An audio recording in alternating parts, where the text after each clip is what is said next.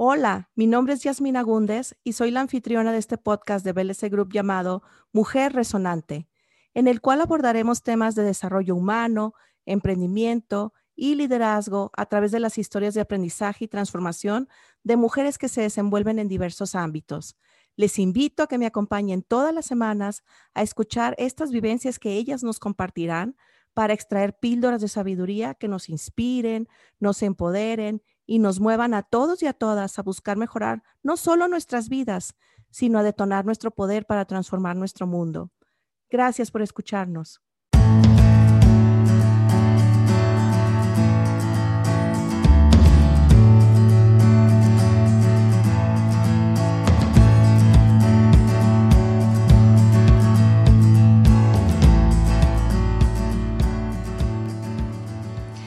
Este lunes estamos arrancando el episodio número 12 de nuestro podcast Mujer Resonante con Italú Rivera como invitada. Ella es una joven emprendedora que ha hecho resonar su voz en las redes sociales gracias a su gran empuje y decisión. La formación que ha tenido en diversas áreas como fotografía, docencia, arte, ciencias exactas y negocios le ha permitido desarrollar una serie de talentos que ha sabido conjuntar de manera estratégica en el desarrollo de su propio proyecto ILU Agency, empresa consultora con base en Boca del Río Veracruz, que bajo un enfoque muy fresco y diferente apoya a personas que se desenvuelven en el ámbito del emprendimiento, así como a dueños y dueñas de negocios, a hacer visible su talento, su propuesta de valor, a través del diseño, asesoría y desarrollo de su marca personal. Italú reconoce que los logros que ha tenido a lo largo de su vida no los ha conseguido caminando sola, no duda en ser agradecida con todo lo vivido, bueno o malo, así como de sentirse afortunada de contar con personas valiosas que han dejado una huella importante en su persona, tales como su madre, su padre, su pareja, amigos, amigas, así como diversos empresarios y empresarias, y claro que no podía faltar su equipo de colaboradoras. Inquieta y reflexiva, Italú nos invita a cuestionarnos si lo que estamos haciendo en este momento nos llevará realmente a un siguiente nivel en el cual podamos concretar la visión que tenemos para nosotros y nosotras en nuestras vidas. Te invitamos pues a que nos acompañes a escuchar la entrevista que tuvimos con ella, en donde además hablamos de otros temas de relevancia. Saludos y que lo disfruten muchísimo. Empezamos. Hola, ¿qué tal? Bienvenidas todas y todos a nuestro próximo episodio del podcast Mujer Resonante, en el cual tengo el gusto de tener como invitada a Italú Rivera. ¿Cómo estás? Hola Yasmin, muchas gracias, estoy muy bien, muchas gracias por, por tomarte el tiempo, por dedicarle tanto amor a este podcast. Hay mil cosas que podemos aprender de ti, de las personas que invitas y igual lo comentábamos, el fin es agregar valor y si podemos aportar ese granito cambiando un hábito, una idea o la vida de otras personas, es, es todo un gusto. Gracias por tu tiempo. Ay, no, el gusto es mío porque la verdad sé que tienes una agenda bastante apretada. De hecho, ahorita llegó corriendo Italú porque viene de, de, hacer unos workshops presenciales, así que te agradezco enormemente que nos hayas hecho un espacio. Y fíjate que algo que me llamó mucho la atención de, de, de lo que yo vi en tu perfil, porque quiero que la audiencia sepa, acabo de conocer a Tilú hace, a, a hace unos meses y en las redes sociales precisamente, ahí nos conocimos y eh, me di rápidamente cuenta que eres una emprendedora con mucho empuje, con mucha presencia y algo que me encantó ver de que eres una persona que le gusta colaborar y que le gusta compartir. Eso fue muy evidente y, y, yo dije, creo que es perfecta para este programa porque tendrá muchas cosas que compartirnos el día de hoy. Y primero que nada, me gustaría que arrancáramos, que tú nos platiques desde tus propias palabras quién es Italú Rivera. ¿Quién es Italú? Ayer justo platicaba con, con un amigo empresario y le decía, a veces tenemos una idea de las personas como de lo que vemos en redes, ¿no? Sí. Y está increíble, es parte de la marca personal pero hay algo tan increíble que se llama esencia. Y esta esencia está hecha de todos estos hábitos, de todos estos gustos que tienes, de las personas con las cuales has tenido experiencias, de lo que te mueve y de lo que te impulsa también. Entonces yo le decía, me decía ya personalmente quién es Italú, me decía. Italú es una chica de 23 años que tiene los problemas de una chica de 23 años que busca ser independiente. Eso creo que me ha formado mucho, el poder tener la oportunidad de vivir sola desde hace mucho tiempo, el poder verme por mí. Tiene el gusto normal de una chica de 23 años, le gusta ir de fiesta, le gusta la playa, es como muy fan de, de este mood, un tanto hippie también, ¿no? Pero tiene otro lado que, que no cae tan bien, que es el de emprendedora, que es el de emprendedora, ¿no? Donde hay que ver y dar una imagen y decir aquí hay que producir, aquí hay que pagar nómina, aquí hay que ver números y hay que ponerse las pilas, como dicen aquí en México. Entonces, esa es la perspectiva. Personalmente, no estoy tan lejos de lo que soy profesionalmente pero soy una chica de 23 años que tiene problemas de una chica de 23 años, pero con responsabilidades de 30, ¿no? Sí, y una mentalidad como de 30, porque ya la oportunidad de platicar con Italú y luego las cosas que postea en sus redes sociales, digo, wow, ¿de dónde saca estas experiencias de vida y esta madurez a, a los 23 años? Eh, yo digo, ya hubiéramos querido muchos de nosotros a los 23 años haber eh, logrado todo que tú has logrado hasta este momento. Y, oye, Italu, ¿y a qué te dedicas actualmente? Habíamos estado hablando, bueno, que eres emprendedora, pero me gustaría que nos platicaras un poquito, pues, a qué se refiere. Creo que tienes varios emprendimientos. Ah, claro. Tengo una marca que se llama Ilu. De Ilu nace Ilu Agency, Ilu Business y e Ilu Film en el transcurso he tenido la, dicha, la fortuna de estar en negocios, en marketing y en actividades meramente artísticas. Soy egresada de comunicación, entonces eso me permite un perfil bastante diverso y me formé muchos años en ciencias exactas por mi familia y demás. Entonces, es un perfil muy estructurado, pero que se puede ir a tomar una cerveza sin problema, ¿no? Y ir de fiesta también. En el transcurso eh, estuve trabajando en varios corporativos, tuve la oportunidad de trabajar muy de mano con la parte directiva. Entonces, eso me, me permitió tener un enfoque muy grande de los negocios, de cómo se hacían, de qué cosas no hacer y demás, y es que nacen estas tres marcas. Y Lu Agency está enfocado en desarrollar oportunidades para personas a través de su marca personal, a través de sus ideas, a través de sus talentos. Y Lu Business, mi oportunidad de poder platicar, por ejemplo, en este tipo de, de espacios, el poder hacer buenas ventas, eh, saber dar atención al cliente y demás, es que la gente me empieza a buscar para desarrollar habilidades blandas en equipos técnicos, habilidades blandas en equipos en general. Y es que nace Hilo Business como un espacio de, sí, de capacitación y de asesorías en desarrollo de habilidades blandas. E Hilo Feel, parte del lado artístico, fue que mucho tiempo trabajé en una casa productora como productora y también como fotógrafa y es que nace el estudio. Este estudio está igual. Todo está ubicado en este momento en Boca Río, Veracruz, una ciudad muy bonita. Aquí tienes. Espero conocer algún día. Sí. Gracias. Pero nace la marca Ilu y se desglosa todos esos, ¿no? Todos esos proyectos eh, que, que, son los dueños de mis desvelos y de mi tiempo. no es el novio. esos tres emprendimientos. no es el novio, te digo, son los emprendimientos Sí, no. O sea, el novio también. Pero es el fin de semana ya. Ah, perfecto. De lunes a viernes se trabaja el cool, de sábado y domingo también se disfruta bastante. Excelente. Pues mira, fíjate que me, inquieta mucho, me intriga cómo es que tú logras hacer ese equilibrio. Porque, por ejemplo, a los 23 años yo imagino que también estás saliendo, vas a, o sea, tienes cierta vida social, no como nosotros, ¿verdad? Que a veces ya con hijos. Ah, ya. Pero ¿cómo compaginas? Porque la verdad con estas eh, como tres unidades de negocio que tú manejas, realmente me imagino que es muy absorbente en tiempo y también en energía. Entonces, ¿cómo logras también la parte personal y el hacer estas actividades sociales, dedicarte también tiempo para ti, para pasar con tus queridos y la parte de atender a tus clientes con tus negocios? ¿Cómo, cómo lo logras? Sí creo que soy horriblemente formal en todos lados, ¿eh? Sí, sí me ha pasado como hasta a chiste local, ¿no? De, Cuando quieras hablar con Italú, o sea, escríbele de hola, ¿qué tal? Se comunica fulanito de tal, es para confirmar nuestra cita, ¿no? Aunque sea, Aunque sea amigos cercanos, sí.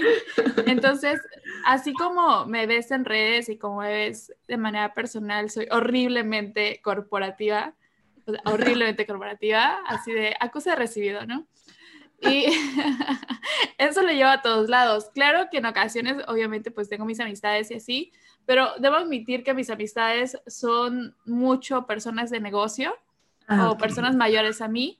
Entonces, pues obviamente en ocasiones se puede uno ir a divertir al antro y lo que quieras y, y es parte de, pero no es como mi principal mood de diversión en este momento, ¿no? Creo que al fin y al cabo nos formamos por las personas con las cuales vivimos y nos rodeamos.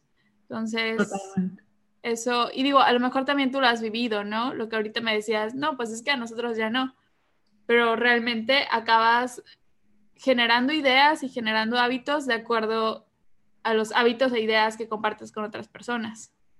Sí, y fíjate que me pasa algo muy parecido a lo que comentas. Las personas con las que yo socializo principalmente son otras emprendedoras, emprendedores, personas que andan en los negocios, y claro que sigo teniendo mis amigos y mis amigas que no están en el ámbito, pero como que es más fácil porque, ¿cómo te puedo decir? Mm, ya nos manejamos igual como tú dices, como un como cierto tipo de manejo de los tiempos más corporativo y de que, por ejemplo, yo les, si yo a mis amigos emprendedores les digo, nos vamos a ver en tal café a las 5 de la tarde, es a las 5 de la tarde y no tiene claro. O sea, ya lo agendaste. Y me ha pasado con las personas que no tienen ese, que no están en ese ámbito. Por ejemplo, estoy a las 5 en el café y no aparece. Dice, oye, pues es que, pues ya no me dijiste nada. Y pues es que desde, la, desde que quedamos, quedamos, ¿no? Y, y, como que a veces es diferente el manejo de los tiempos o de los compromisos. Eh, sí me ha pasado mucho eso simplemente de que esperaban una confirmación o esperaban que les repitiera o que les dijera cuando yo ya, para mí ya estaba escrito en piedra, ¿no? Sí, ya en la agenda puesto es hecho casi. Sí, eso me pasa muy seguido, entonces como que a veces es más fácil y, y, también algo que comentábamos mucho en los grupos, porque estamos juntas en un grupo de, de PATS de Aarón Benítez, que creo que nos une mucho el hecho de no dejarnos llevar mucho por el drama yo sí me identifico totalmente. Entonces, si hay una, una, amiga que está, no, que no puedo, que esto, que me pasó lo otro, y me cambia, y me cambia, y me cambia, digo, ay, como que, bueno, nos vemos más adelante. y creo... Claro, sí, o más que allá del emprendimiento, que es increíble, bueno, idealmente es increíble, también uno le sufre, es el hecho de encontrarte la, encontrarte con personas que están haciendo cosas y que el tiempo es posiblemente su mayor recurso, el recurso más importante que tienen. Entonces, en esta comunidad de personas de alto desempeño que tenemos afín, son personas que se están moviendo, que están generando proyectos, que están trabajando, que realmente quieren agregar una causa justa, como dice Simon Sinet, en, en la vida, ¿no? Entonces, es es muy padre la oportunidad de compartir ideas, que no sea el, oye, qué calor hace, ¿no? o, ay, sí, ¿y cómo te fue con fulanito? Ah, pues X, ah, a diferencia de decir, oye, fíjate que vi tal teoría, fíjate que leí tal libro, estoy aprendiendo a hacer X cosa, ah, cuéntame un poquito más, enséñame también, déjame asesorarme, ¿no? En ocasiones me ha pasado y vivo con una chica increíble que es jefa de recursos humanos, que es como, ah, Elena, ayúdame en X cosa, ¿no? Y digo, es que yo ya te debo 20 mil asesorías. Pero es eso, el poder formarte en un ambiente que te impulse a hacer más, a acercarte al objetivo. El objetivo puede ser muy, muy diferente. Hay gente que añora a lo mejor tener días libres, hay gente que añora que las inviten a ese tipo de, de increíbles eventos, hay otras personas que su objetivo de vida es llevar una vida muy tranquila, pero el fin es irte creando un círculo que te impulse a ese objetivo y tenerlo claro en la medida de lo posible, o al menos tener claro qué no quieres. Sí, me siento totalmente identificada. Y fíjate que yo agregaría también personas que a veces no están necesariamente haciendo proyectos y cosas, pero sí tienen una mentalidad más progresista, pues, propositiva, que son personas muy empáticas, que a lo mejor son, yo sí tengo amigas que son amas de casa, que nada más están criando a sus hijos, pero para mí es como genial hablar con ellas y platicarles y que me den retroalimentación y que incluso eh, yo poder aprender de sus propias vivencias o de la manera en que ellas ven las cosas, pero a, a lo mejor ellas su proyecto de vida es su familia pero me encanta a veces platicar con estas personas que tienen esa mentalidad, ¿no? independientemente que... Más open mind, ¿no? Sí, sí. Más nueva escuela. Están buscando soluciones, el cómo sí, ¿verdad? Y a diferencia de estas personas que están muy enfocadas, muy enfrascadas en, en el drama, ¿no? Sí. Oye, tal me imagino, pues también hablando de, de, este tipo de mentalidad, de las personas con las que tú te rodeas, platícanos un poco de tu equipo, quiénes están conformados y qué ah. cosas tú buscas en tu equipo, qué cosas tú crees que te favorece el trabajo, qué habilidades o qué características de personalidad, no sé. No, es que yo digo que yo no merezco la vida que tengo. no, la verdad es que muy agradecida, ¿eh? La verdad, estábamos ahorita principalmente la agencia, que es el, el espacio laboral donde más, más le dedico tiempo somos seis personas, todas mujeres, digo, el destino, y están haciendo cosas muy buenas. Algo que en particular veo es que seamos personas moldeables, personas a lo mejor con esa mentalidad progresista o esta mentalidad abierta. Algo que luego se señala es como, mira, hay mil cosas de hablar, no me vengas con chismes de noticias, ¿no? O sea, una persona, al menos en el equipo, que si no sabe algo, que le busca, que si tiene dudas, que pregunta, que si tiene propuestas, que las da, pero con un plan. Eh, sí, se vale ser meramente creativo. De hecho, nosotros manejamos muchos procesos creativos. Somos una agencia de comunicación al fin de cabo, pero se vale ser creativo, pero no se vale ser tan divago, ¿no? Y con mm, este punto quiero llegar es, tienes una idea excelente, vamos a hacer el presupuesto, la, la, pero tráeme un plan. ¿no? Hacerme un plan de acción con estrategias y demás. Son personas muy comprometidas. También he procurado con el equipo decir, sale, está increíble que trabajes, pero no me trabajes más de ocho horas. O no me trabajes más de seis horas. Va a haber clientes a lo mejor enojados, hasta ahorita no, gracias a la vida, pero va a haber necesidades de entregar cosas, las va a haber, va a haber necesidades de abrir nuevos proyectos, las va a haber, va a haber preocupaciones por nómina, las va a haber siempre va a haber esas cosas, pero lo primordial eres tú también. Y entonces sí he procurado como cuidar mucho ese lado personal, profesional, porque les comentaba, para mí algo profesional está lejos de lo personal, pero para eso también implica el ejemplo, ¿no? Entonces ha sido un, un, trabajo muy interesante. De hecho, la agencia es muy, es muy joven, tiene meses, pero nos ha servido pues aprender nuevas formas de trabajo, ¿no? En ocasiones yo comentaba con ellas de una manera muy personal, les decía, yo aprendí sobre negocios, sobre el trabajo y demás de una manera muy fea, o sea, muy estricta, ¿no? Sí. Es normal, al fin de cabo sé que hay preocupaciones por los dueños, por mil cosas que se tienen que entregar y agradezco la confianza que me dieron, pero sí en esos trabajos aprendí a que, por ejemplo, yo no podría trabajar una persona más de 24 horas, a que era importante dormir, a que era importante hacer ejercicio, a que era más importante el talento y el recurso humano, si lo quieres llamar así, a todo el recurso material y la imagen que podríamos dar. Entonces, aprendí muchas cosas en esa oportunidad corporativa que tuve con empresarios y demás, muchas cosas buenas, muchas cosas malas, pero esas cosas malas fue donde aprendí a decir, ok, yo no quiero esto mm, para cuando tenga un equipo. Entonces, sí hemos procurado como cuidar eso de los horarios, de, ok, trabajas a las 9, de 9 a 2, de 9 a 3. Y gracias, ¿no? De aquí tú ignórame. Si algo urge, lo vemos mañana, pero si algo muy urge, te voy a llamar, ¿no? Entonces, me encanta, me encanta esa filosofía que manejas como líder, porque creo que no todas las personas visualizan así la manera de trabajar en equipo y creo que el cuidar a tu equipo y cuidar a cada uno de los integrantes dice mucho de tu persona y como tú misma dices, tú ser el ejemplo. De hecho, me, ahorita me acabo de acordar de una publicación que hiciste de que comentaste en, Facebook, ah, lo padre de ser la jefa es que yo puedo tarde a las 10, pero lo que tengo que cuidar es que tengo que ser el ejemplo, ¿no?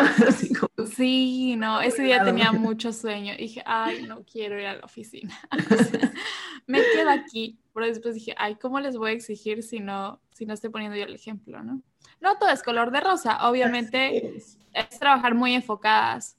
Yo les comentaba, hay muchos objetivos, hay muchas cosas que hacer, siempre va a haber, pero trabajemos muy, muy mood pareto, ¿no? El 20, a 20. O qué es lo más prioritario que se tiene que cerrar hoy y que nos va a impulsar al objetivo.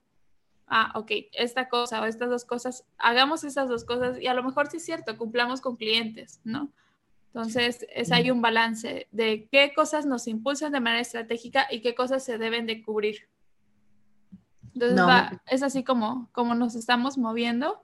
E igual estar muy abierta a decir, oye, si me estoy equivocando, hazme el favor y hazle el favor a la empresa, a decirme, Italu, la estás regando, oye, ¿qué onda contigo? ¿No? Sí. Y podamos avanzar. Entonces, por ese lado también creo que implica un trabajo personal de decir, me puedo equivocar, de decir, la gente es diferente a ti.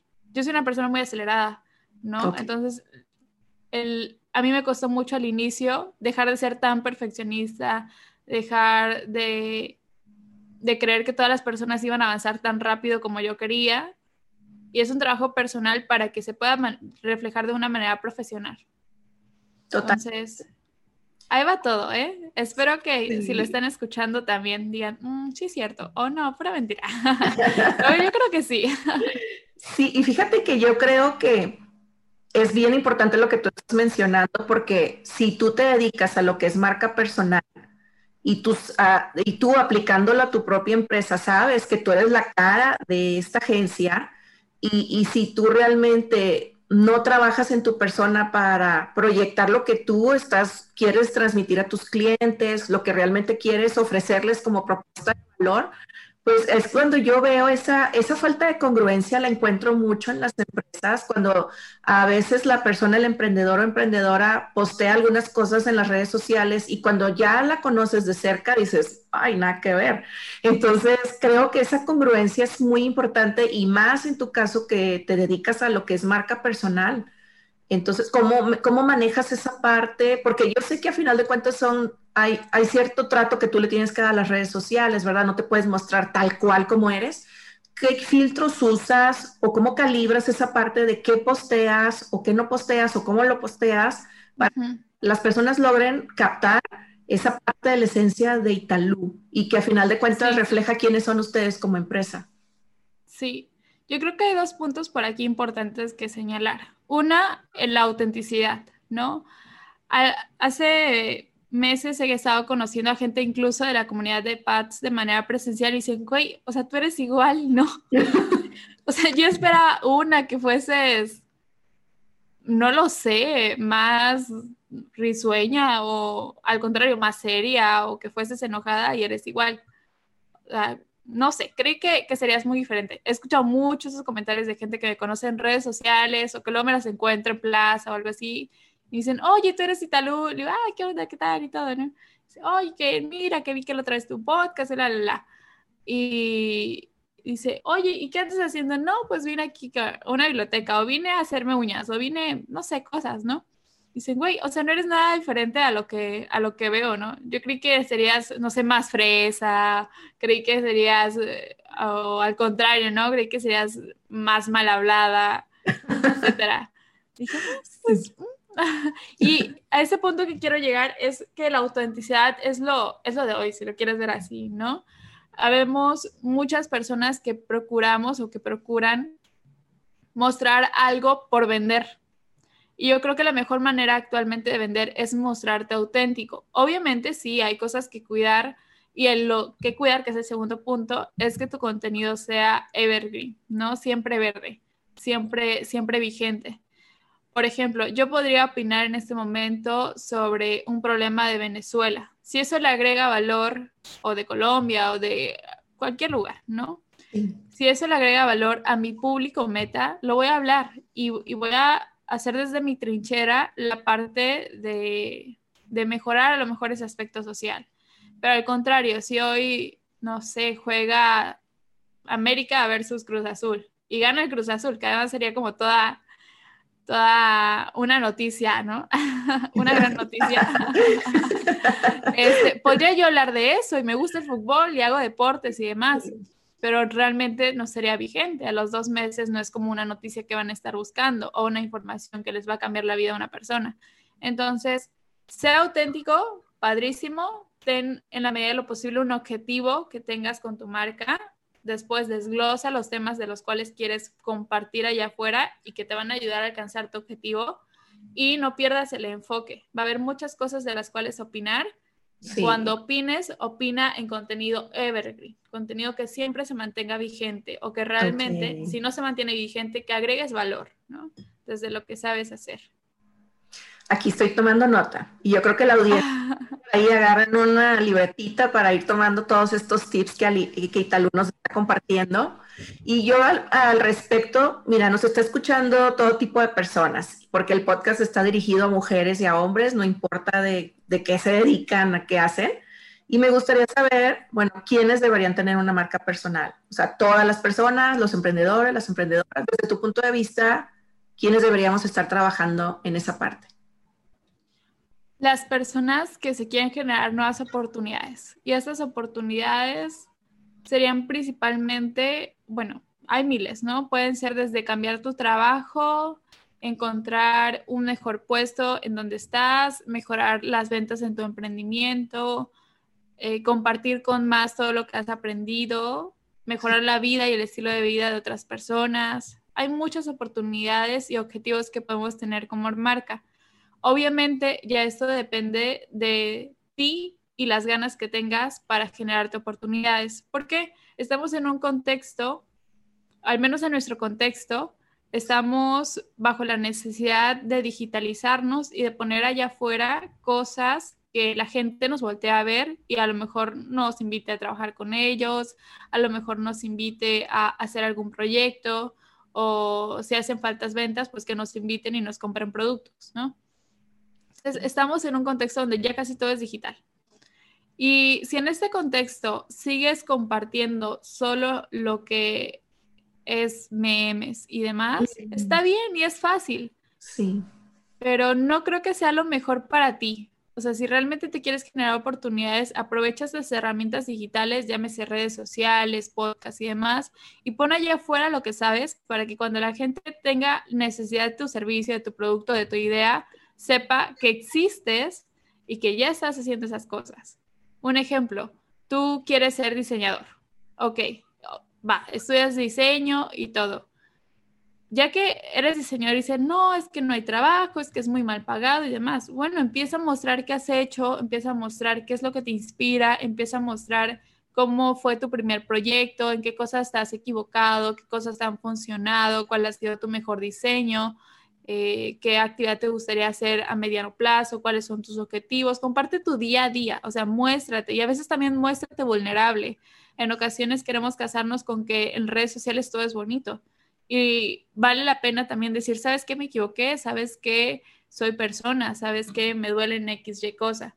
Pero regresando al diseñador, si tu diseñador quieres encontrar un nuevo trabajo, empieza a mostrar tu trabajo.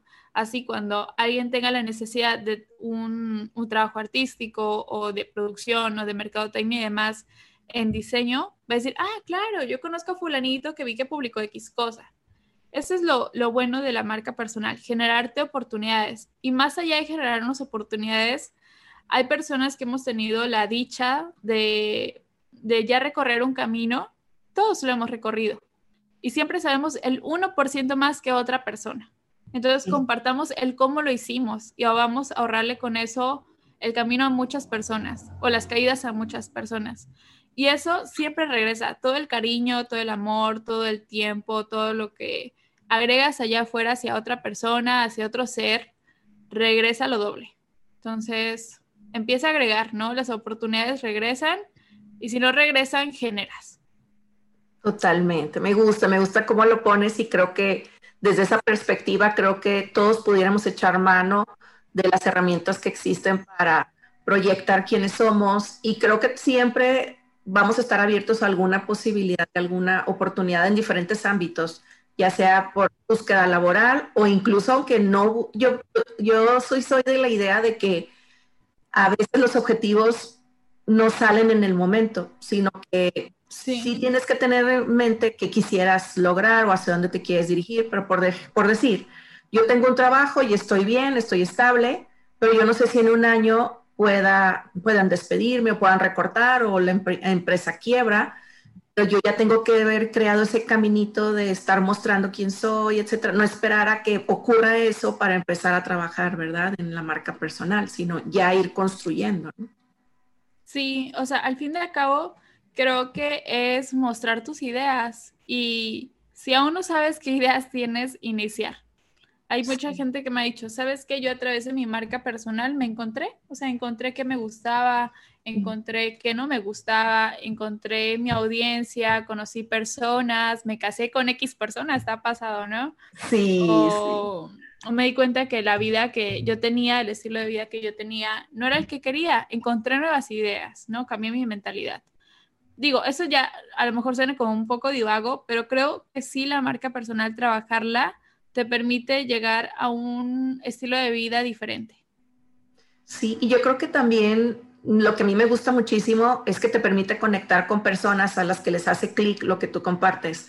Como que empiezas a encontrar, por así como decir, como ya está muy trillado la tribu, pero por así decirlo, las personas que les entusiasma las cosas que a ti te entusiasman o lo que tú compartes que ya dominas un poquito más. Como decías, cualquier persona puede saber un por ciento más o, más o un porcentaje más alto de algún tema en específico en comparación al resto de las personas. Y, y Talú, tengo una duda. Por ejemplo, a mí me llama mucho la atención que en las vacantes, cuando eh, se publican, dicen por ejemplo, que quieren contratar a alguien entre tal edad y tal edad, generalmente jóvenes, y que quieren que tengan cinco años de experiencia laboral. Y a veces los egresados, recién egresados dicen, oye, acabo de egresar, ¿cómo voy a tener cinco años de experiencia laboral? Pero me he dado cuenta que muchos universitarios y universitarias, como en el caso, es tu ejemplo, pues han empezado a laborar incluso desde que están estudiando, desde que están cursando su, su universidad. Me gustaría que nos platicaras ¿Cómo fue que tú, cómo te conectaste o cómo lograste obtener estas oportunidades laborales que te han permitido pues adquirir toda esta experiencia a tan temprana edad, considerando también pues que tú tienes un bagaje muy grande de conocimientos y experiencia profesional, pero lo fuiste construyendo desde que eras estudiante. ¿Cómo le hiciste? ¿Qué recomendaciones les das a aquellos jóvenes que nos están escuchando y que quisieran empezar desde la etapa universitaria? Oye, esas ya son muchas flores. no es para tanto. Oye, eres eh, merecedora, acéptala. eh, como, fíjate que en comunicación ah, utilizamos mucho dos, dos frases. Una es todo comunica y otra siempre estamos en campaña. Todo comunica es el hecho de que las actividades que estés desarrollando procures que tengan un buen mensaje para tu locutor, para tu, receptor de mensaje, ¿no? En palabras vanas y mortales, siempre da una buena impresión.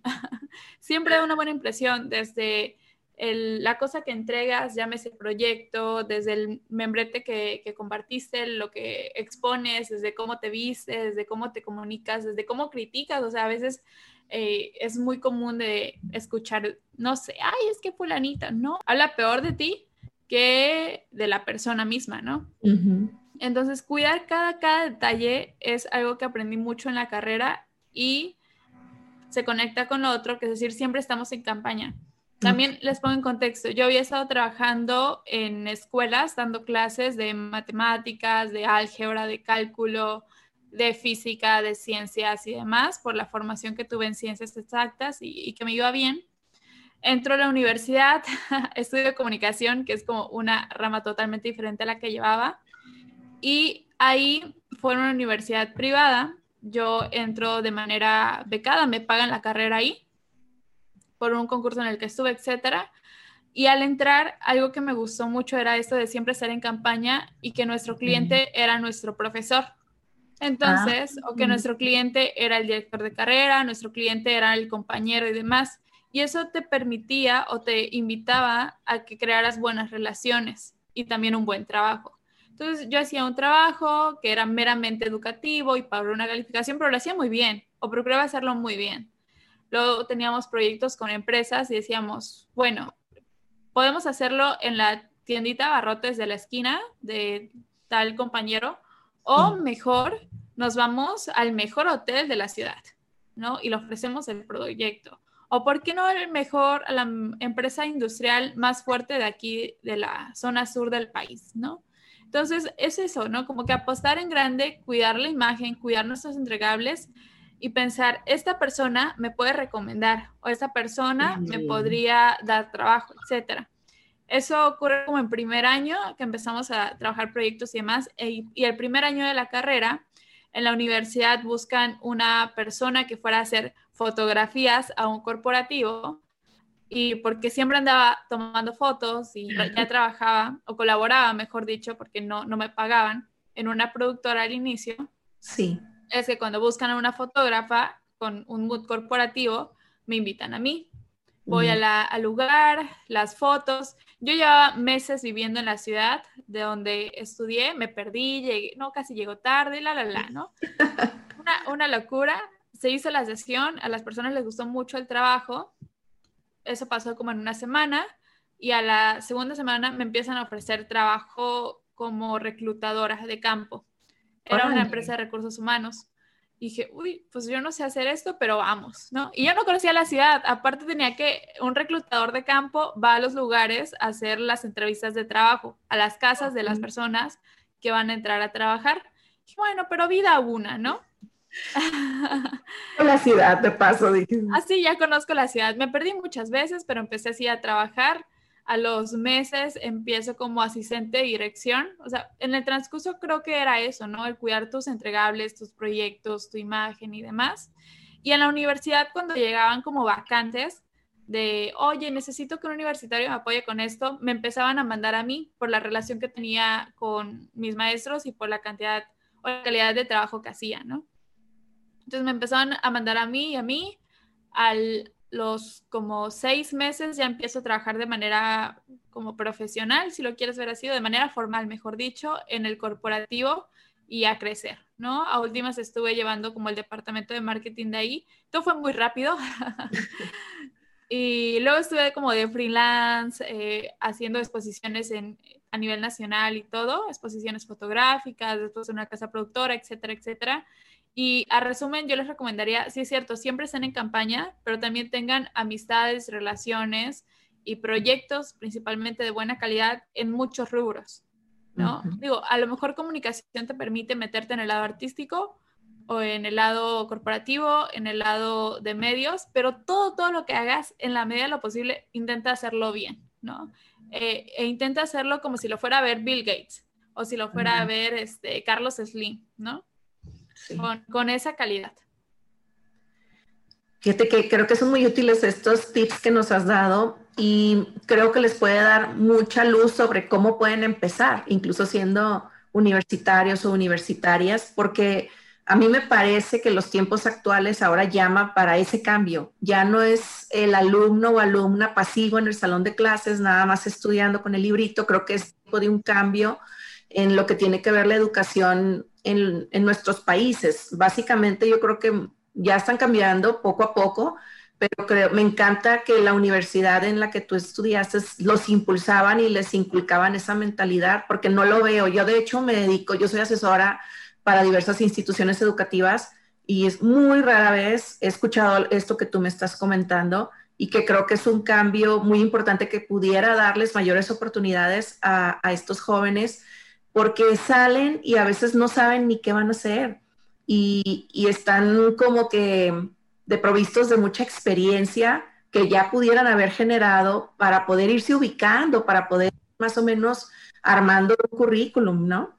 sí, o sea, prácticamente yo el primer currículum que mandé fue con trabajos que había hecho así en la escuela, de que voluntariado en casa productora, eh, dando clases de tal cosa de danza, ¿no? Y al inicio, ¿qué ganabas? O sea, ni 50 pesos, ¿no? Pero no es el dinero, o sea, sino la oportunidad de aprendizaje. la experiencia. el dinero llega con el tiempo. Sí, y luego cuando realizas ese tipo de actividades, que incluso pueden ser actividades extracurriculares, que las haces por amor al arte, esa experiencia te va marcando, te va transformando y, ya nadie te cuenta. O sea, el hecho de despertado en las mañanas, de haber organizado a la gente, de haber planeado algo o de haber visto que no salió bien, dices, ah, a la próxima lo voy a hacer diferente. Entonces, eso, pues creo que es algo muy valioso a lo cual deberían estarse exponiendo los chicos y las chicas que están en etapa universitaria. Y sí, adelante, Ítalo. Digo, a resumen sería como esa parte de piensa que siempre estás comunicando y por ende toma actividades uh, o toma acción en el tema. Cuida tu imagen, cuida más que, o sea, no es imagen, ¿sabes? No es ni qué ropa me pongo, cómo me veo. No, o sea, es reputación. Si dices que vas a entregar a tal hora, procura entregar a tal hora, cosas por el estilo. Y haz cosas increíbles, haz cosas interesantes. Todos, todas las cosas que hacemos son interesantes. Todo depende del mensaje que estás poniendo allá afuera. Entonces sería como todo comunica, siempre procura estar en campaña, siempre procura estar vendiéndote, participa en muchos rubros. Ahorita creo que como jóvenes tenemos la oportunidad de no tener una cabeza que esté llorando y que tengamos que darle de comer o cosas así. Entonces, y aun cuando la tengas, ¿no? Genérate oportunidades dándole oportunidades a otras personas, como puedes dar clases, puedes asistir a un taller, puedes, o sea, ahorita hay muchos recursos, participa en muchas áreas. O y la última que, ¿no? Ajá, y, y la última sería como apuesta a lo grande. Si ya le vas a dedicar tiempo, dedícale tiempo a algo que consideres que valga mucho la pena y era el ejemplo que les decía, te puedes ir a la tienda o te puedes ir a la super tienda, ¿no? O la tienda, así en minúsculas, la tienda. Entonces, el, el apostar por cosas grandes.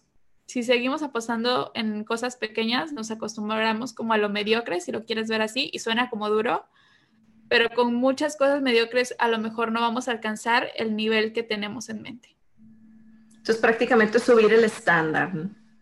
Sí, tus problemas de ahora van a ser muy diferentes a nuestros problemas en 10 años. Hace 10 años tuyos, a lo mejor tu problema era, por poner un ejemplo, no, no, puede ser que no sea así, ¿no? De, ah, ya tengo que pagar la renta X cosa, ¿no? Actualmente tus problemas son más bonitos, de, ah, no tengo tiempo para X cosa. o ya no es que tenga que pagar la renta de mi casa, ahora tengo que rentar pagar la renta de la oficina. Son problemas que cambian y son a la vez problemas más bonitos. Sí. Hace 10 años a lo mejor mi problema era, ay, mi primer novio está llorando y yo también lloro. Tenía 13 años. A lo mejor y no, pero... Por ahí andabas. A los, hace 5 años, ponle. Entonces van cambiando los problemas. Hace un año yo hablaba en una conferencia, mi problema era no tengo ni un peso para ir al, a mi trabajo. ¿no? Y tengo 20 pesos para el día de mañana y pasado, cosas así. Los problemas cambian. Ahorita es como, ah, hay que mantener nómina y hay que mantener caja y hay que tener plan financiero, etcétera, etcétera. Y esto, cambiar a problemas más bonitos, es con base en tener actividades más estratégicas o actividades que más te encaminen a tus objetivos. Así es. Fíjate que yo también veo así los problemas y a veces, por ejemplo, yo digo, estos son los problemas que estoy viviendo en este momento. ¿Cuál es el próximo problema que yo quisiera tener? ¿A cuál aspiro tener? Ah, bueno, quiero tener el problema de tener tanto trabajo que tengo que o contratar a más personas o a... Sí. Ese es el trabajo, el problema que yo aspiro a tener como siguiente nivel. Entonces muchas personas, de hecho, fíjate que a mí me ha llamado la atención de que hay personas que dicen, te lo juro que me han dicho, no, no quiero invertir en publicidad ni marketing porque luego cuando llegue mucho trabajo no vamos a tener capacidad para, atenderlo y vamos a quedar mal. Pues ese es el siguiente problema que tú quisieras tener. El siguiente problema bonito. Claro, estoy de acuerdo con eso. Tú pásame el número de esa persona y yo la comienzo.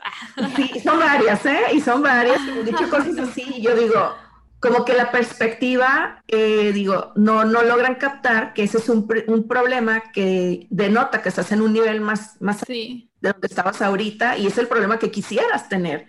Sí, es un problema bonito.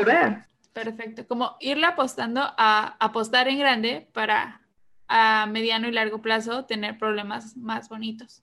Así es, así es. Y es también como que creo que nos han vendido la idea romántica en las redes sociales y en la mercadotecnia de que las personas muy exitosas tienen todo resuelto o que las personas que ya millonarios, o sea, la verdad como que pienso que, la, que otras personas tienen una idea muy errónea, muy romántica de que ah, están siempre en su yate, están eh, en las Bahamas y ahora están viajando acá. Aspiro algo así en mi vida. Yo no tendría problema, ¿verdad? Pero Yo no tengo problema. Sí, tienen problemas. Tienen problemas, pero son problemas de ese nivel, de donde están.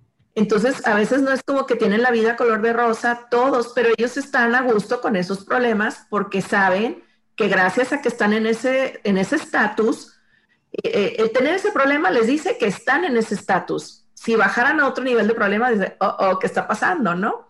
Y al final lo vas a resolver. Incluso señalar en esto de que no todo es color de rosa, el no todo es color de rosa también implica muchos hábitos y sacrificios, porque hay gente que dice, oye, Talú, ¿qué onda? Qué chido, tú saliste con trabajo y super trabajo y super sueldo, etcétera. Que claro, gracias.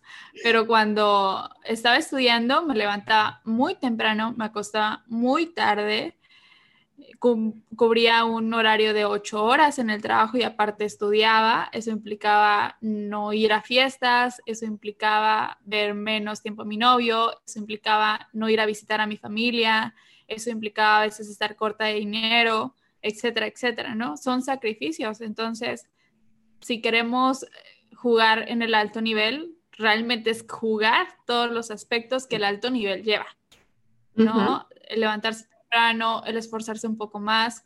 Y más allá del esfuerzo físico, porque no es cantidad de horas, sino a lo mejor calidad de pensamientos, es en donde debemos ir apostando. El, poder pensar mejor y el hacer más estratégicamente o más inteligentemente las cosas. Sí, porque no necesariamente por hacer más te va a ir mejor, sino como dices, si lo haces de manera estratégica, pues solo va a ser un desgaste, vas a estar como en el, el hámster en la rueda, dando vueltas sin conseguir el resultado que tú esperas, ¿no? Porque no estás siendo estratégico, no estás usando de una manera óptima tus recursos. Me encanta. Claro, o no sé tú cómo lo has llevado a ese punto. Fíjate que ahorita que tú comentas, nada más quiero hacer un comentario que las personas solamente a veces quisieran disfrutar los beneficios que ven de tener un trabajo o de, ganar más dinero, pero que a veces no están dispuestos a, a, llevar a cabo los sacrificios o las acciones que se requieren para estar en ese nivel. Fíjate que, bueno, me identifico mucho con lo que me estás platicando porque yo trabajé tiempo completo toda la universidad y cuando todos salían de clases, yo, bueno, yo soy de los mochis, también me identifico porque ahí la playa está a 20 minutos. Me acuerdo que es, eh, mis compañeras a veces, no digo que siempre, pero decían, ay, vámonos al Maviri, que es la playa que está ahí cerca. Ah, sí, sí, y ya se iban a los, se subían a los autos y se iban, y yo siempre me quedaba. Y digo, no, sí. a trabajar. Pero no lo sentía como víctima, sino de que bueno, claro, de vez en cuando me encantaría irme al Maviri, pero tengo esta responsabilidad y me encantaba mi trabajo. Y bueno, en mi caso particular, mi familia tuvo un revés financiero y tuvimos muchas dificultades, una crisis muy fuerte financiera que me orilló a que yo tuviera que pagar mi, mi universidad si quería estudiar. Pero al mismo tiempo siempre fui también muy, de, muy movida y de estar aquí que aprendiendo cosas nuevas, pero sí me queda mucho eso de, de qué tanto estás dispuesto a sacrificar para estar en donde tú quisieras estar. Y la verdad, sí, es mucho pensamiento mágico de creer que es suerte. O sea, escucho tantas personas, ¿qué tienes? Oye, qué suerte, qué suerte tú de Italú, pero quítense eso de la mente, por favor. sí. Que digo, a últimas, creo que también se trata de agradecer yo hablaba con mi mamá y le mencionábamos sobre las oportunidades. Y yo le decía, yo me estoy muy agradecida porque ustedes me dieron todas las herramientas que me han impulsado. Y posiblemente hay personas que también tienen las mismas herramientas, llámese internet, una casa, comida, etcétera, ¿no? Cuando uno es joven o más joven. y, y no las aprovecha. Entonces, es, ok, agradezco este momento, agradezco que a lo mejor llegó la tristeza, a lo mejor agradezco que esto me está denotando que no quiero esto toda mi vida. Agradezco el momento, agradecer donde estamos y también si avanzamos, tampoco negar como lo anterior, ¿no? Decir, sabes que yo también paso por eso, tú lo puedes pasar, ¿no? Yo ya aprendí esto, ven, te doy esto y procura que tu camino sea más rápido, ¿no? Entonces... Eso, eso hace una gran diferencia, lo que tú comentas, hace una gran diferencia. Porque, por ejemplo, si yo usara el caso mío, por decir, en mi familia cayó así como que en una dificultad financiera muy grande y podría haber estado, ay, qué mala suerte que nos pasó esto y ya no voy a poder estudiar. O bien, ah, bueno, qué agradecida estoy que tengo la oportunidad de trabajar, que yo tengo habilidades para trabajar. Y luego ya, ay, mis amigas se fueron a la playa y yo me quedé aquí llorando. Y al contrario, o sea, puedo decir que agradecida estoy, que estoy ganando dinero y que puedo pagarme en la universidad y que aún así mis amigas se ajustan y, y, se, y, nos podemos llevar, cuando yo salga del trabajo a veces nos hemos reunido, a veces hacemos fiestas en la noche, bien tarde, y ya yo llegaba toda así, toda a dormir, pero porque ellos se ajustaban, porque querían que yo estuviera en las reuniones. Y yo digo, ah, eso es, yo digo que pienso que comentas de estar agradecida, es, también te va pavimentando ese camino sólido para lograr muchas cosas importantes en la vida qué bueno que lo mencionas, Italu, porque es súper importante. Sí, totalmente. Son cosas que realmente te, dicen, ok, esto es un momento, acéptalo, agradecelo. No, no le busques tantos peros, porque en ocasiones decimos, ay, es que mis papás, ay, es que yo no, no sé. Eh, en ocasiones ay, muchas veces cuando salí de la universidad me dijeron, ay, es que a ti te va bien porque estudiaste en una escuela privada. Que claro, gracias a la vida estudié en una escuela privada, gracias a mis padres eh, por la formación que me dieron, estudié en una escuela privada, pero también gracias al esfuerzo. Yo entré ahí premiada de un concurso nacional de matemáticas. Sí, precisamente. y, y no, o sea, ahí pues muy buena suerte, pero no, no es como que la suerte o algún ser de, a lo mejor de otro mundo me diga, ay, mira, aquí pone la A, ¿no? Ah, mira, dos más dos es cuatro, ¿no? Entonces, sí. sí agradecer donde estás, pero también ser consciente de qué pasaste y ser también como empático contigo. En ocasiones a mí me pasaba que era como muy exigente, de, ay, Talú, no pasó esto, ¿qué onda? ¿Qué te pasa? Y ahorita es vida una, puedes disfrutarla con tus errores o puedes lamentarte siempre. Entonces, Toma los errores, agradece que estén pasando porque te permiten ver cuáles son tus áreas de oportunidad. Y siguiente, ¿no? Y pasa con la tristeza y pasa con los enojos. Llega la tristeza por XY, ah, mira, pásale, te invito una cerveza, acá está el asiento, ven, platiquemos, dime, ah, sí, ¿no? Dime por qué me debo de sentir mal, le lloro lo que se tenga que llorar y poco a poco siguiente. Pero no, no nos cerremos tampoco en un trabajo personal que es muy necesario para poder trabajar y avanzar profesionalmente. Sí, fíjate que esto que comentas, bueno, me remonta a una plática que, que, escuché de que dices a un grupo de estudiantes de preparatoria. Me gustó muchísimo, se llama, algo así se llamaba, no me sé, eh, no recuerdo el título, pero de como de que cambies la historia que te cuentas o que te cuestionaras la historia que tú te cuentas o que te has contado todo este tiempo.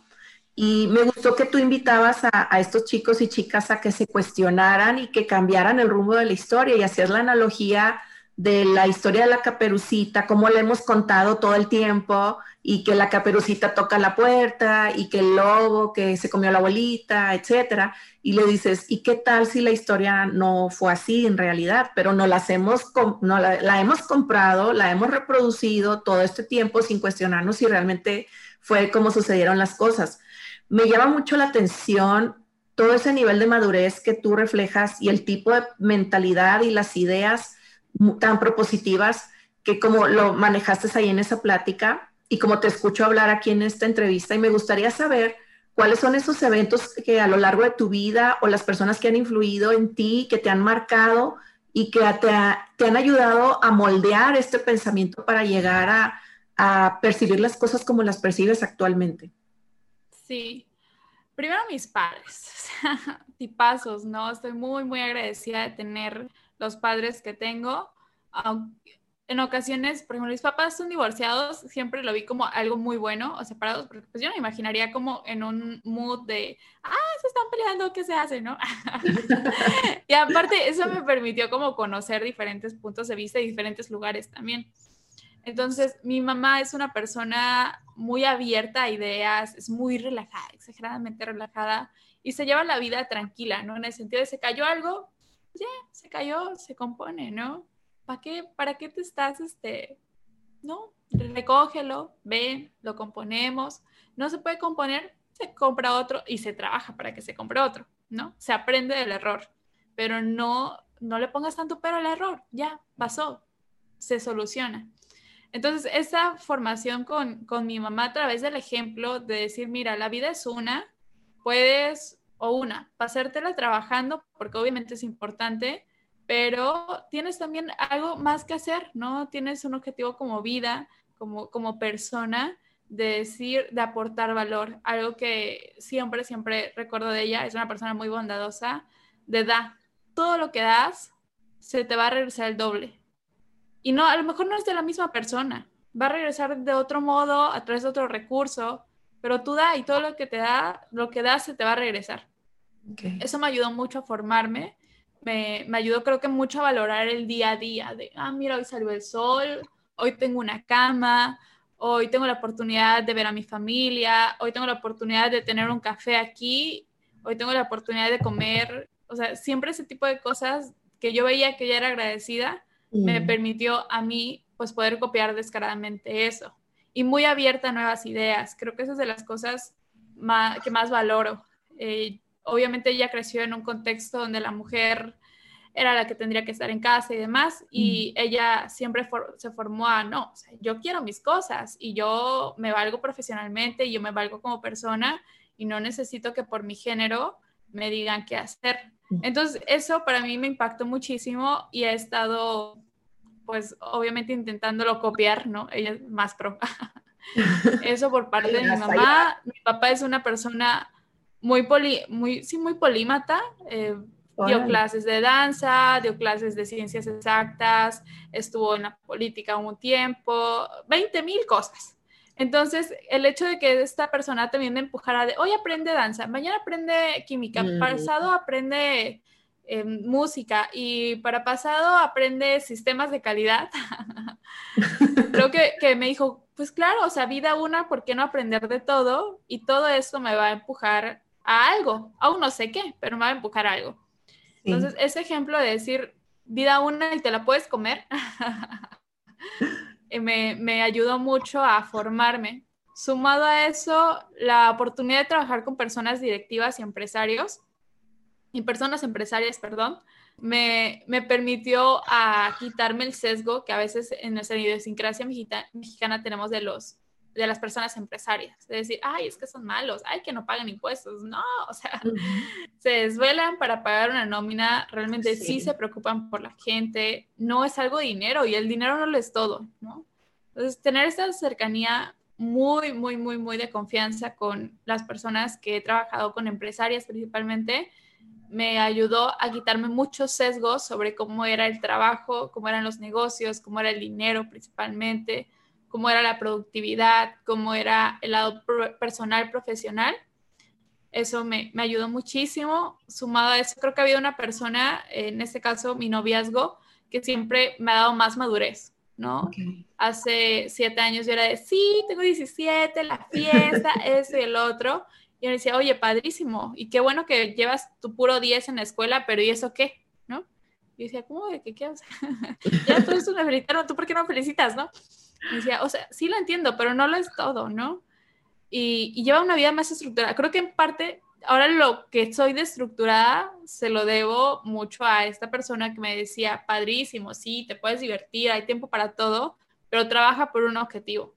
No, no trabajes por trabajar, ¿para qué? O sea, yo prefiero que, que vayas mal o mm. es, bueno, no es que decidiera, ¿no? Pero último me decía, es mejor que vayas mal, pero que seas buena persona, o que vayas mal, pero que tengas un objetivo como, como tú como persona, ¿no? él, él, me ayudó como a madurar en muchas cosas, a también, también tomar como riendas para independizarme muy joven y es algo que también se lo debo. Sumado a eso, creo que principalmente el trabajo y en mi vida personal, estas tres personas.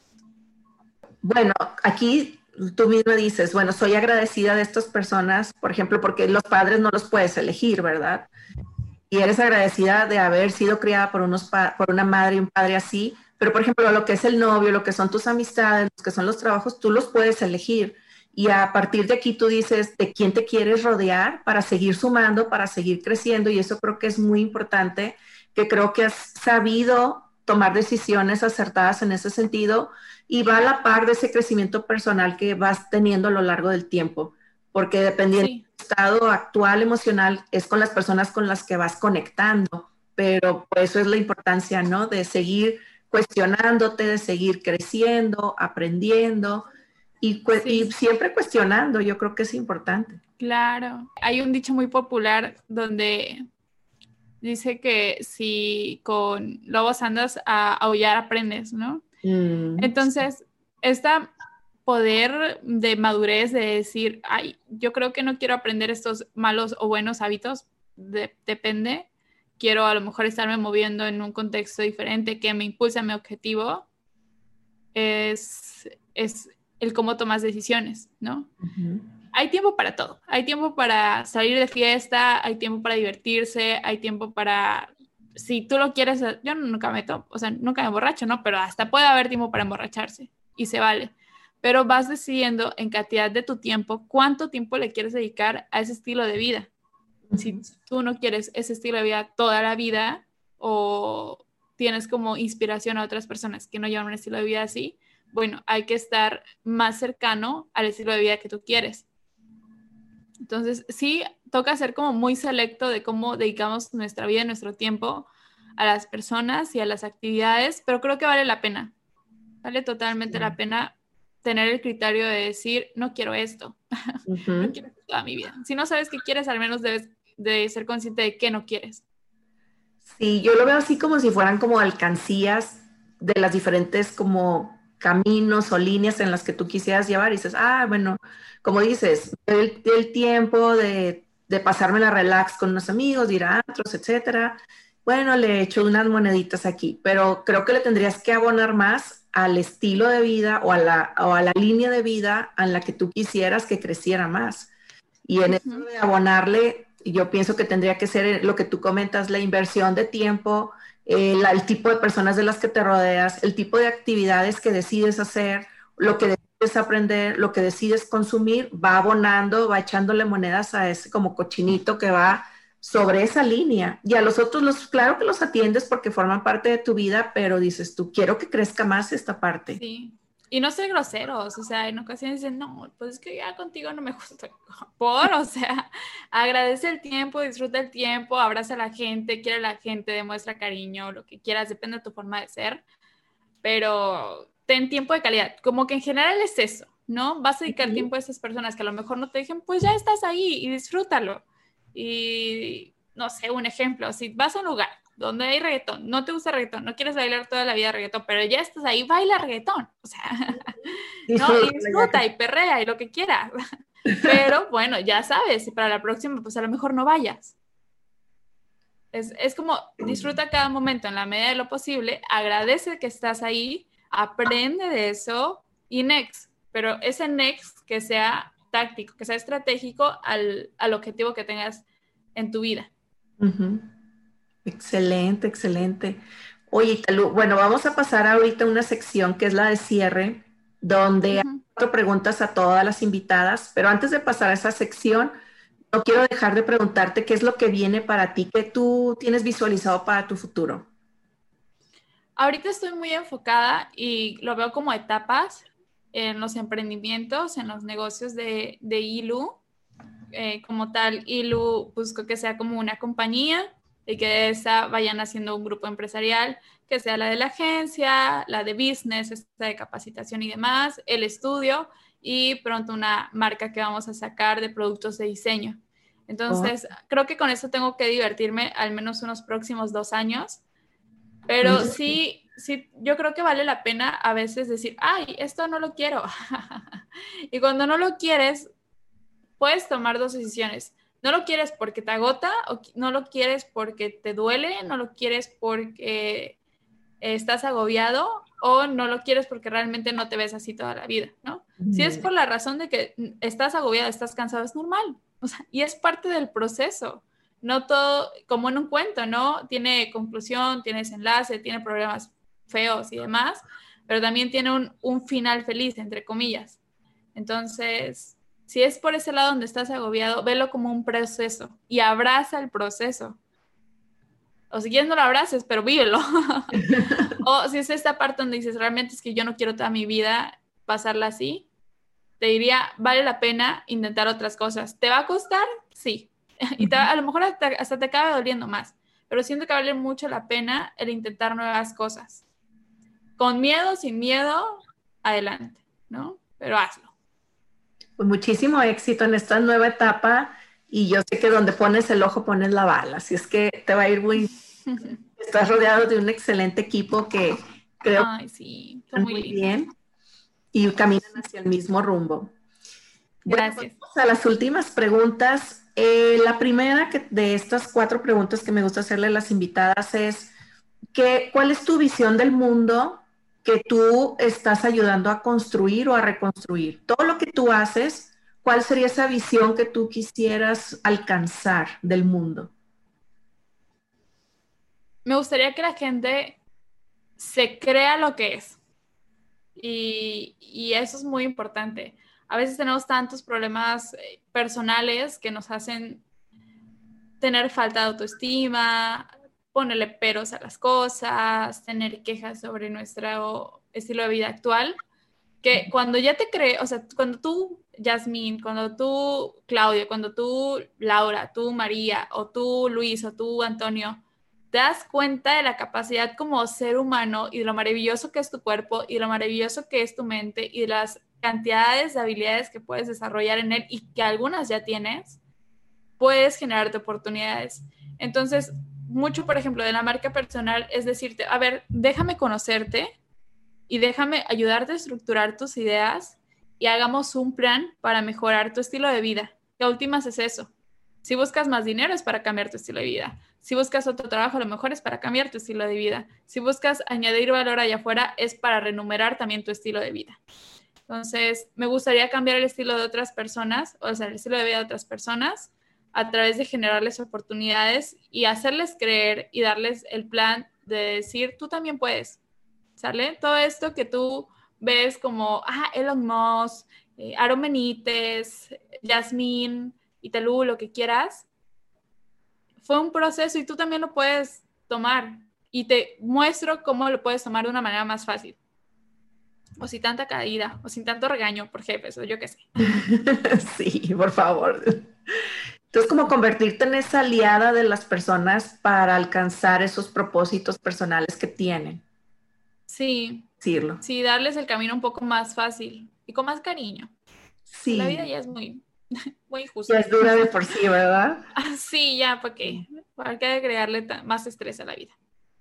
Oh, muy bien, entonces me gusta, me gusta cómo lo pones, cómo lo planteas. Y la siguiente pregunta eh, es, ahorita que hemos estado pasando todo este periodo de pandemia, ¿qué ha, ha marcado un cambio en ti, en Italú, antes y después de la pandemia? Mm.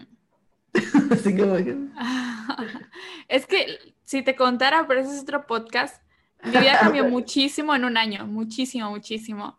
Y eso fue gracias a la mentalidad y se lo debo mucho a una persona en especial que trabajé, se llama Aaron, trabajé con él como su mano derecha y él tiene una filosofía sobre cómo es el desempeño de las personas que te motiva a decir, güey, yo también me puedo comer el mundo, ¿cómo chingados? No, ¿no?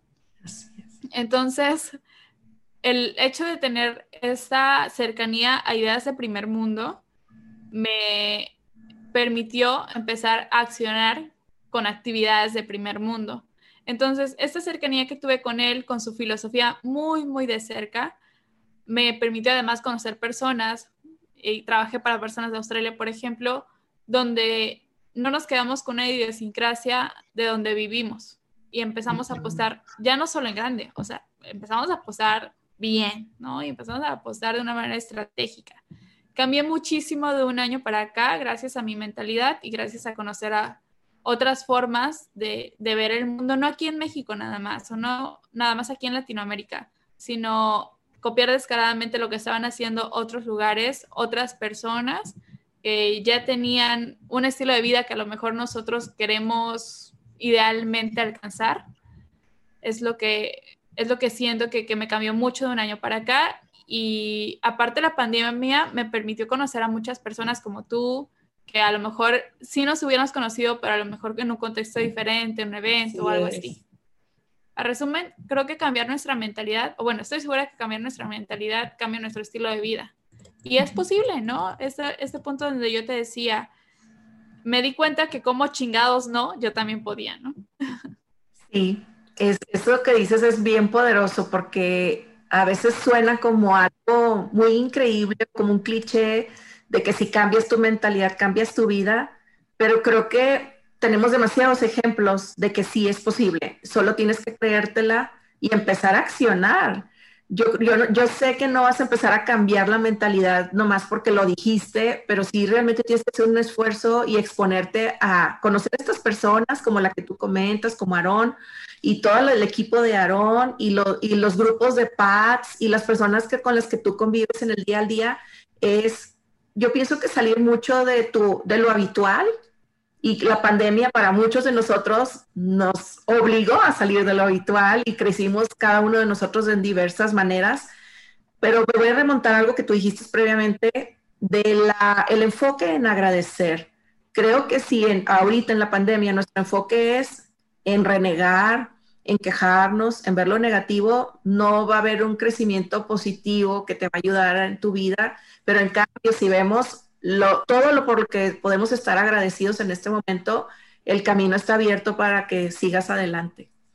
Sí, yo recuerdo mucho el 31, sí, 31 de diciembre de este año que acaba de pasar, dije, ¿qué puedes esperar más? Sí es cierto, ¿no? Es importante lo profesional, es importante a lo mejor lo personal, no está distante, pero en esto de personal, agradecer que tienes tu familia, que tienes salud, que puedes verlos, a lo mejor si no los viste, que, que, tienes la oportunidad de pensar, que tienes la oportunidad de estar, que tienes la oportunidad de respirar, ¿qué le pides más a la vida? O sea, tienes todo para generarte las oportunidades y el único pero que te está poniendo es tu mente. Si tú cambias tu mente y tú cambias tus ideas, los peros poco a poco se van a ir desglosando, pero con ejemplo, o sea, con acción. Si dices, ay, es que me quiero ver más delgada, pues mamita, podrás escuchar todos los canales de YouTube sobre nutrición, pero sal a correr, ¿no? o cambia tus hábitos de, salud y de comida. Entonces, sí, cambia tu mentalidad, pero cambia tu mentalidad ejecutando. Prueba y error posiblemente, pero no, no hay un libro que diga, te recomiendo este libro y este libro te cambia la vida. No. Sí, lee el libro, pero más allá de la teoría, ejecuta. Así es, así es. Y ahorita que hablamos de estos cambios, precisamente que eh, relacionados con la pandemia, bueno, tú viendo el mundo actual, cómo estamos en este momento, ¿cuál sería un cambio pequeño, que aunque fuera muy pequeño, pero lo hiciéramos todos los días, realmente lograría mover hacia adelante el mundo? Agradece. Sí, hace como tres meses ya empecé de manera formal, ¿no? O de manera consistente a escribir en la mañana. Y eso lo aprendí en la Harvard Business Review. Nueve cosas. Entonces, en la primera pones cosas de las cuales estoy agradecido. Cosas sencillas, ¿saben? Puede ser, hoy por ejemplo puse que se concretó los workshops y voy a ir. ¿No? Listo. Esa fue una de las cosas que sencillas que agradecí. Otra segunda cosa sencilla que, que puse, encontré leche Santa Clara, que es mi leche favorita. Leche Santa Clara en la tienda de la esquina. Fue una cosa que, agradecí. Y otra cosa que agradecí es sí me llegó el café que pedí. Son cosas muy random, yo entiendo, Pero son cosas sencillas que te permiten decir, oye, tu vida eh, va bien, ¿no? Y poco a poco, y si no va bien, no pasa nada. Entonces, esas son las primeras tres cosas. Las segundas tres cosas que empecé a poner es cosas de las cuales me libero. Mm. Cosas que te liberas puede ser, me libero de dejar de pensar que por ser mujer debo de servir los platos. Me libero de que la relación que no funcionó fue por mi culpa. Y si fue por mi culpa, me libero de eso. Ya pasó. O, bueno, por poner ejemplos, la cosa es que pongas tres cosas de las cuales tú te perdonas, tú te liberas. Dices, ya pasó y lo dejo en escrito. Y otra cosa, son tres cosas en las cuales te vas a enfocar hoy. Obviamente hay 20 mil pendientes a veces, normal. Y tres cosas en las cuales te puedes enfocar hoy es agradecer más, hacer la comida de la casa o regalarte un pequeño detalle de agradecimiento a tu semana o llevarle las flores a esta persona que siempre dices, ay, le voy a llevar unas flores y no se las llevas, ¿no? Entonces, a resumen, es tres cosas por las cuales agradezco mi día, cosas muy sencillas, cosas muy random, tres cosas de las cuales me libero, también puede ser cosas muy sencillas como me perdono que ayer no contesté este correo y debía de contestarlo y me llamó la atención, me perdono, ya pasó, aprendo eso. Vuelta a la página. Listo, ajá. Y esas tres últimas cosas, decir en qué me voy a enfocar hoy, que no necesariamente tiene que ser algo profesional, ¿no?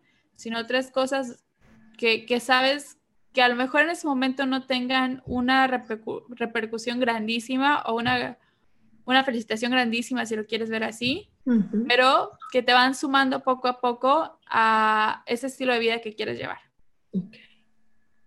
Sí, y, y, ahí precisamente de ahí está la parte de pero hacerlo consistentemente todos los días, ¿verdad? Para que realmente formar el hábito o realmente ir, como decía anteriormente, dando ese camino. Porque si solo pongo una piedra, pues ya con eso no va a ser suficiente para alcanzar el objetivo que está a dos metros.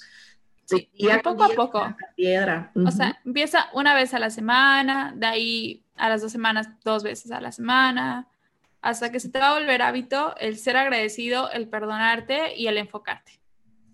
Me encanta, me encanta, lo voy a aplicar, lo voy a aplicar, porque creo que la parte de escribirlo conecta de una manera más eh, explícita, más evidente que decir, ay, sí, estoy agradecido por en tu mente, ¿no? Pero ya asentarlo por escrito, creo que hay una conexión ya más directa con el cerebro, donde creo que le da todavía más, lo haces más concreto, más palpable y, te, y, creo que te sintoniza para empezar el día de esa manera, ¿no? Sí. Además no lleva más de tres minutos. Los mejores tres minutos que puedan invertir en su día podría ser en eso. Me encantó. Muchas gracias. Y por último, ahorita que comentabas, bueno, que, tú lees Harvard, Harvard Business Review, me gustaría preguntarte cuáles eh, otros, por ejemplo, fuentes de información o de contenido que tú normalmente, en el cual tú consumes información, de cual te alimentas para seguir pues reforzando todo este tipo de pensamientos, de mentalidad. Pueden ser personas a seguir, pueden ser podcasts, eh, canales de YouTube, libros. A ver, platícanos. Hmm. Hmm. es que son muchas cosas. Creo más que nada en crear un estilo de vida que te permita aprender constantemente. Ese estilo de vida es tener hábitos de, y ser muy observador. Por ejemplo, yo salgo a correr en la mañana, me quedo viendo que a lo mejor que una persona está meditando y dices, ay, interesante, ¿no? A lo mejor, y voy y lo aplico al otro día. Y bendito Internet, o sea, nos soluciona la vida en tres segundos. Investigas y dices, ah, bueno, de esta manera vamos a intentarlo.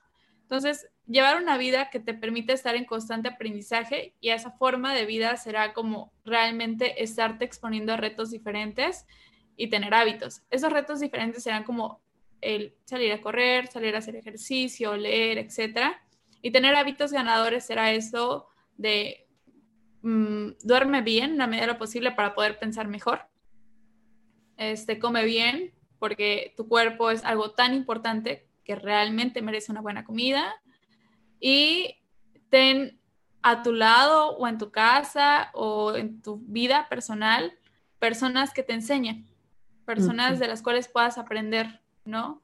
Hay muchas personas, todas son maravillosas, pero a lo mejor haya personas que te puedan mentorear a, cada rato. Y eso creo que no, no hay ningún libro que te lo vaya a dar, no hay ninguna revista que te vaya a formar, más que el hecho de tener un estilo de vida que te permita aprender sí o sí en cada momento. Claro que sí recomendaría, pero depende de mi rubro más, cosas que lean, por ejemplo, la Harvard Business Review, si son personas que están en negocios, se lo recomendaría. Si son personas que están en diseño, en mercadotecnia y demás, les recomendaría que compraran las revistas más caras que puedan, porque eso te va a ayudar a decir, ah, mira, este es el diseño que se está premiando en el nivel que a lo mejor me vayan a pagar mejor.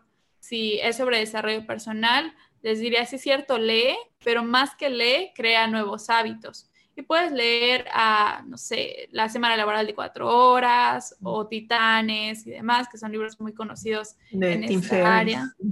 Ándale.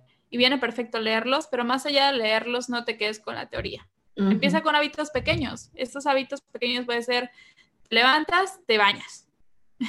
no que hay personas que yo antes hacía eso, me levantaba, estaba en pijama, me preparaba mi cafecito, le pedía permiso a mi cafecito para tomármelo y me llevaba la vida, ¿sabes? Está bien, pero es parte de activarte para a lo mejor generarte más oportunidades y ser productivo, de tener hábitos que te inviten a hacer las cosas. Entonces, te levantas, te bañas, haces ejercicio, si puedes afuera de tu casa, excelente, si no en tu casa, eh, agradeces, comes bien y a darle, ¿no? Y, disfruta el proceso. en ocasiones es como, ah, tengo mucho trabajo, etcétera, etcétera, y el cliente que no sé qué, que es el otro. Ah, dale, pero querías esto, ¿no? Así que ya estás aquí y agradecelo. Y agradece que hay clientes, ¿no? Ten estos problemas bonitos y agradece los problemas bonitos. Totalmente. Mil, mil gracias. Y me quedo mucho con esta parte del aprendizaje continuo, porque yo creo que a final de cuentas, más en los tiempos actuales que está tantas variables involucradas en todos los ámbitos de la sociedad y tantos cambios que están ocurriendo a velocidades pues muy, muy, muy rápidas. Creo que la única manera de seguir adelante, seguir vigentes, es con el aprendizaje continuo que tú ahorita nos recomendabas Mil, mil gracias, Italu, por todo lo compartido, por abrir, Ay, gracias platicarnos tus secretos. Te lo agradezco enormemente. Ha sido un gran placer charlar contigo el día de hoy. Ay, no, muchas gracias a ti y, muchas felicidades por hacer este espacio que es tan valioso, que permite a, a, varias personas mostrarse auténticas, vulnerables, del explicar el cómo, ¿no? Y poner el detrás de cámara para que más personas tomen acción. Creo que ese es el fin. Tomen acción de pensar diferente y de ejecutar de una manera más inteligente. Totalmente. Y eso es parte del objetivo de mi podcast y el, presentar a diversas invitadas que piensan diferente, que han tenido experiencias diferentes, que se dedican a cosas diferentes, creo que siempre nos va a estar ayudando a estar aprendiendo y a ir viendo las cosas desde diferentes perspectivas porque eso nos enriquece enormemente. Así que mil, mil gracias y agradezco mucho a todas las personas que nos han seguido a lo largo de todos estos episodios y que nos están escuchando hasta este punto el día de hoy. Les deseo a todos una excelente semana y nos vemos el próximo lunes para platicar con otra mujer resonante. Hasta luego.